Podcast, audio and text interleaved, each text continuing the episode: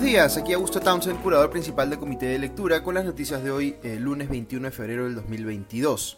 Espero hayan tenido un buen fin de semana. Paso rápidamente a comentarles las noticias más relevantes de esta mañana, con lo más saltante también de los programas dominicales de anoche. Mi podcast de hoy eh, lo he puesto abierto en las distintas plataformas en las que está Comité de Lectura, así que si lo escuchan por primera vez eh, o si quieren recibirlo todas las mañanas de lunes a viernes con el resumen de las principales noticias de la política local e internacional, pueden suscribirse en comitedelectura.pe slash planes. Hay varios temas que comentar esta mañana. Empiezo con el presidente Castillo. Se revelaron ayer detalles sobre las declaraciones que había dado el presidente por escrito ante la Fiscalía en relación al caso de la adjudicación irregular del puente Tarata 3 en San Martín las reuniones no transparentadas en la famosa casa del pasaje Zarratea en Breña y sus vínculos con la lobista Karelim López y el ex secretario general de Palacio Bruno Pacheco. Según Panorama, el presidente Castillo declaró que no conoce a Vidalina Sánchez Aldaña, la dueña de la casa de Breña, pese a que en la entrevista que le dio a CNN en español y en otras oportunidades eh, dijo que tiene un vínculo de amistad con ella.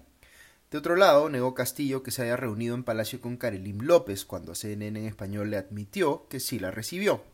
En cuarto poder, mientras tanto, se informó que otras declaraciones que dio el presidente a la Fiscalía en diciembre pasado por el eh, caso eh, eh, de los ascensos irregulares en las Fuerzas Armadas,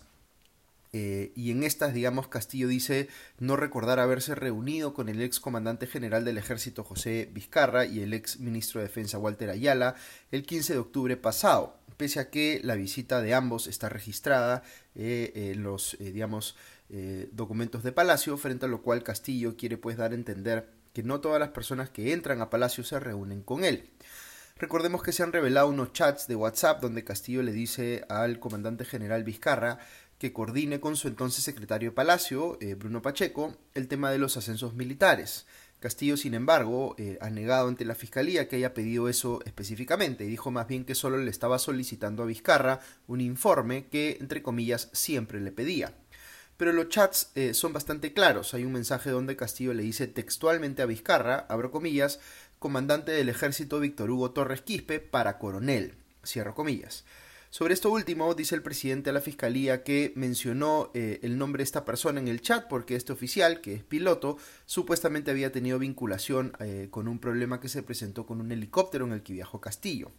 Eh, la reunión del 15 de octubre a la que me un, hace un instante fue a pedido de Vizcarra, luego de que, según este último, el entonces ministro de Defensa Ayala le increpara por no haber hecho caso más que a dos de los pedidos especiales que hizo el presidente en cuanto a ascensos militares. Ahí es cuando Vizcarra supuestamente le dice a Castillo que no pueden saltearse la normativa de las Fuerzas Armadas para poner a gente que el presidente estaba solicitando promover, eh, y esta es justamente la reunión que Castillo dice no recordar. Vizcarra da incluso detalles de esa reunión y cuenta que el presidente le insistió en que favoreciera al coronel Ciro Bocanegra. Castillo luego ha negado ante la fiscalía tener cercanía con Bocanegra, pese a que es conocida su amistad con su padre Augusto Bocanegra, pues ambos son tacabambeños.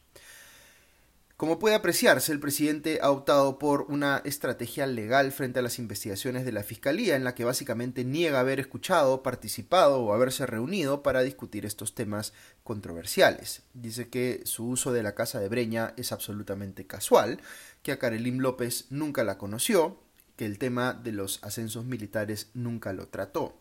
Todo esto entrando pues en contradicción con sus propios comentarios previos pareciera que el presidente está eh, mintiendo aquí y que le va a resultar contraproducente pues cuando le hagan ver que lo está haciendo sistemáticamente. De hecho, respecto de algunas afirmaciones suyas, las mentiras resultan muy evidentes, como cuando dice que él prácticamente no tuvo que ver con la designación de Bruno Pacheco como secretario de Palacio, pese a que este último ha reconocido eh, públicamente que fue propuesto para el cargo por el propio Castillo. ¿Quién habrá convencido al presidente de que la mejor manera de salir de estos líos era pues mintiendo flagrantemente? Hasta para esto parece que está mal asesorado.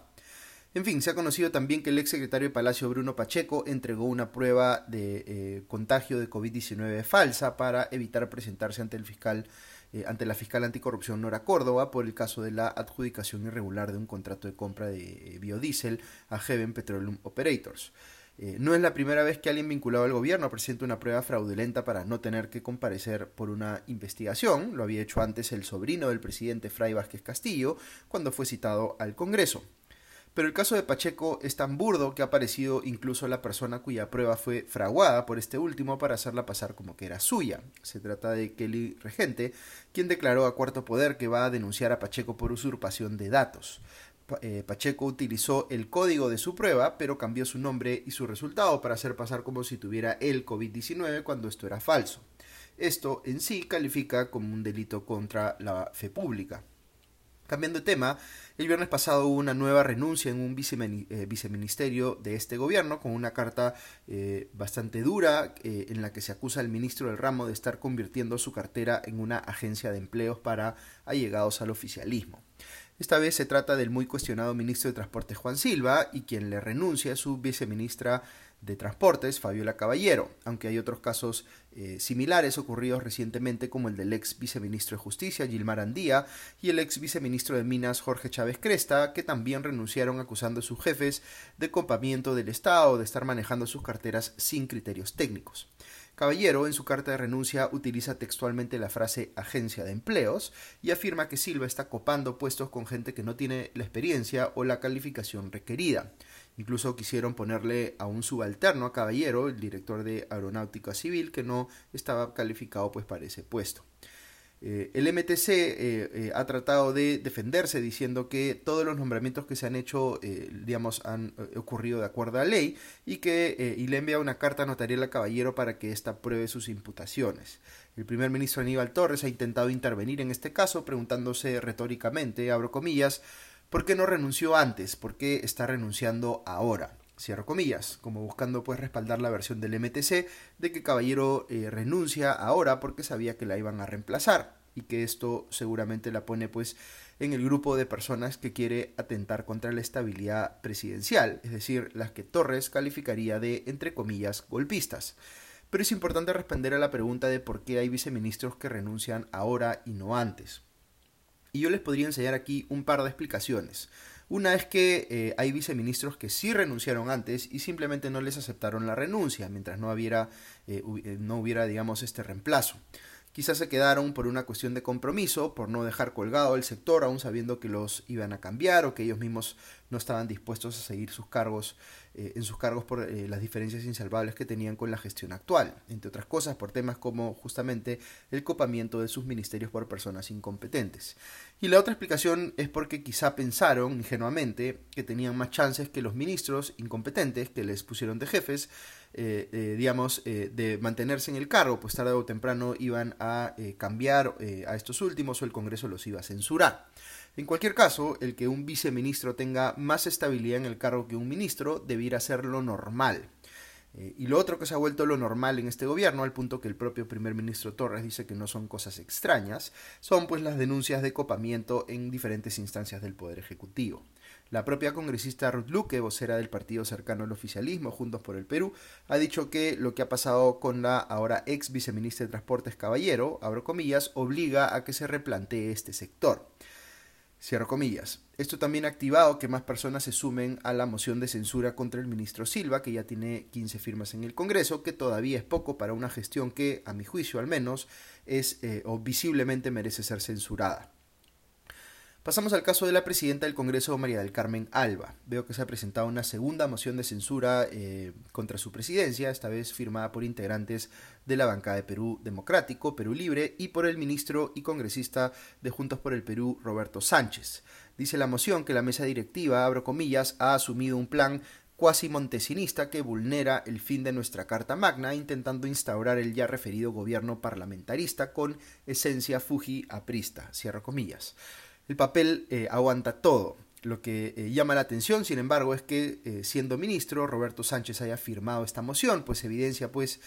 que desde el Ejecutivo se está promoviendo la censura de Alba. Recordemos que la también ministra Betsy Chávez ha presentado una denuncia constitucional contra Alba, acusándola de pertenecer a una organización criminal y estar implicada en el delito de rebelión, sedición y homotín. Ha dicho Chávez que no va a retirar esa denuncia constitucional, abro comillas, aunque me lo pidiera el Papa, cierro comillas.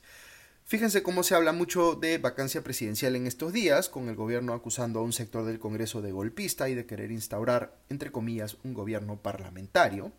Lo primero es parcialmente cierto, porque sí hay políticos con inclinaciones golpistas, tanto en la oposición como en el oficialismo, pero lo segundo no tiene pies ni cabeza, más que un supuesto intento del Congreso de instaurar un, entre comillas, gobierno parlamentario, hay pues una indisposición a gobernar de parte del propio Ejecutivo, que parece estar tan interesado en copar el Estado que se ha olvidado que tiene, tiene que gobernar.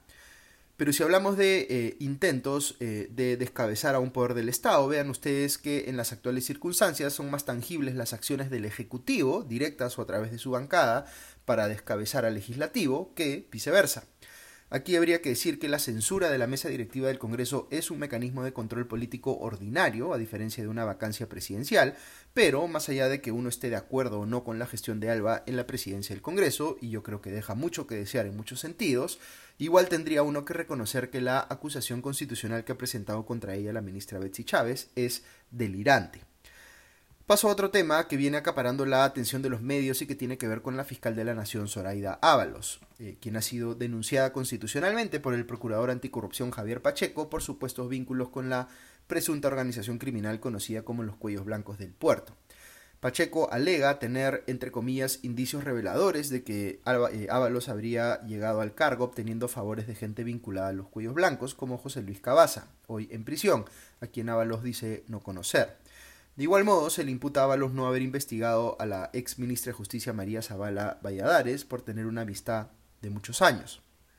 También ha aparecido una acusación contra Ábalos realizada por un ex subgerente de capacitación fiscal de nombre Luis Alberto Pacheco Mandujano, quien dice que eh, ella le pidió que fraguara certificados para supuestamente mejorar su hoja de vida. Ábalos dice que esto último es falso, que supuestamente ocurrió hace 12 años, pero eh, digamos nunca fue denunciado y que quien la acusa estuvo vinculado a Pedro Chavarri, quien Ábalos reemplazó en el cargo tras, eh, tras ser denunciado por ella y luego inhabilitado. Sobre la imputación de pertenecer a los cuellos blancos, dice Ábalos que, entre comillas, no hay una sola prueba en ese sentido. En efecto, de lo que he visto hasta el momento, esta última parece ser una imputación bien eh, espuria, aunque tratándose de la fiscal de la Nación debe ser investigada a profundidad. Sobre el que haya tenido ella intención de, entre comillas, inflar su hoja de vida, se tendrá pues que ver qué declara oficialmente eh, este ex funcionario que le acusa de haberle pedido que falsifique certificados de capacitación. También se le acusa de consignar en su hoja de vida certificados de un instituto de dudosa reputación académica, lo cual ha hecho que el congresista de Renovación Popular José Cueto le pida a la eh, Junta Nacional de Justicia que investigue a Ábalos. Les doy mi opinión sobre este caso. Las acusaciones contra Ábalos son serias, pero de momento no veo que haya eh, evidencia contundente que las sustente.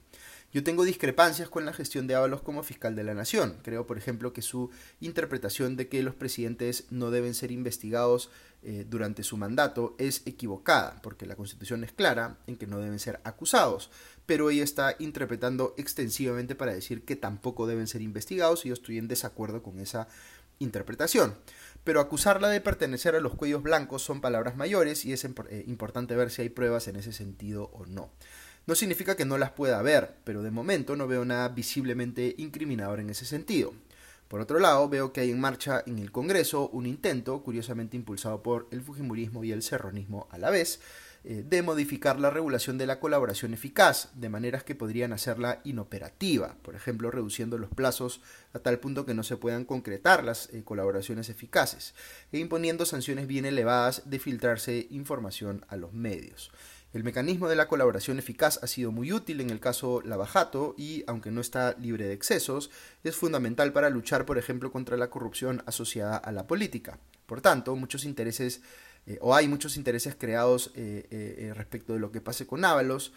con la Fiscalía y con el mecanismo de colaboración eficaz. Eso no significa que Ábalos esté libre de cuestionamientos, repito, pero no hay que ser ingenuos tampoco y cegarnos ante el hecho de que generar caos o inhibir a la Fiscalía es algo que interesa sobremanera a determinados actores políticos eh, perseguidos por hechos eh, delictivos. Así que, como siempre, mi sugerencia es eh, ir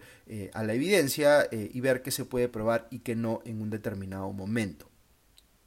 Un último detalle del plano local, veo que hoy el Poder Judicial inicia el juicio oral contra Ollanta Humala y Nadine Heredia por el caso de lavado de activos en el que se pide prisión, eh, digamos, por 20 años para el primero y 26 años eh, para la segunda, esto vinculado, digamos, a financiamiento eh, ilegal de Odebrecht y otras empresas que se ha calificado como un caso de lavado de activos. Eh, paso a las noticias internacionales y comienzo otra vez con Rusia y Ucrania. Leo en el New York Times que la pregunta ahora no parece ser, al menos no a juicio de Estados Unidos, si es que Rusia invadirá Ucrania, sino más bien qué forma tomará la invasión. Recordemos que ya el viernes el presidente Joe Biden dijo que estaba convencido de que Vladimir Putin eh, atacaría eh, Ucrania en la siguiente semana o en los siguientes días y que ayer el secretario de Estado de Estados Unidos, Anthony Blinken, sostuvo que eh, todos los pasos previos a la invasión parecen estar teniendo lugar. Por lo pronto, sin embargo, todavía no cesan los intentos de llegar a una salida diplomática. Ayer la Casa Blanca informó que el presidente de Estados Unidos había aceptado, en principio, reunirse con eh, Putin siempre y cuando eh, no, haya, no se haya dado una invasión. Por otro lado, leo en el Washington Post y en el país que el viernes la Oficina de los Archivos Nacionales de los Estados Unidos eh, confirmó que entre los documentos oficiales que el expresidente estadounidense Donald Trump se llevó a su casa en Mar-a-Lago, eh, eh, documentos sobre los que les hablé hace algunos días, se encontró material clasificado se ha remitido pues este caso al Departamento de Justicia porque es bien serio digamos que estos documentos clasificados hayan sido retirados digamos del entorno seguro en el que supuestamente deberían permanecer. Eh, leo por otro lado en Washington Post que la policía ha recuperado el control de gran parte de la capital de Canadá, de Ottawa, como, eh, que como les he venido contando, eh, ha visto en las últimas semanas protestas de la autodenominada Caravana por la Libertad. En total más de 190 protestantes han sido arrestados. Hay un cuestionamiento muy fuerte, sin embargo, a Justin Trudeau eh, eh, primer ministro canadiense en el sentido de que está utilizando excesivamente los poderes que tiene su eh, oficina, digamos, en materia de declaración de estado de emergencia. Y que a pesar de que efectivamente estas protestas han sido disruptivas en muchos sentidos, al cerrar las carreteras y cosas por el estilo, parece un exceso en todo caso que las haya calificado como ilegales per se. Ayer domingo, eh, el Palacio de Buckingham informó que la reina Isabel de Inglaterra tiene COVID-19. Los síntomas afortunadamente parecen ser eh, leves. Eh, también ayer fue la ceremonia de clausura de los Juegos Olímpicos de Invierno en China, unos juegos que han sido de alguna manera cuestionados por un caso de doping de una eh, em, eh, deportista rusa eh, a la que aparentemente se le perdonó, digamos, el haber sido encontrada con una droga ilegal y se le permitió competir de igual forma, lo cual ha generado protestas de los otros equipos nacionales. En fin, eso es todo por hoy. Que tengan un buen día y una buena semana y ya nos escuchamos pronto. Adiós.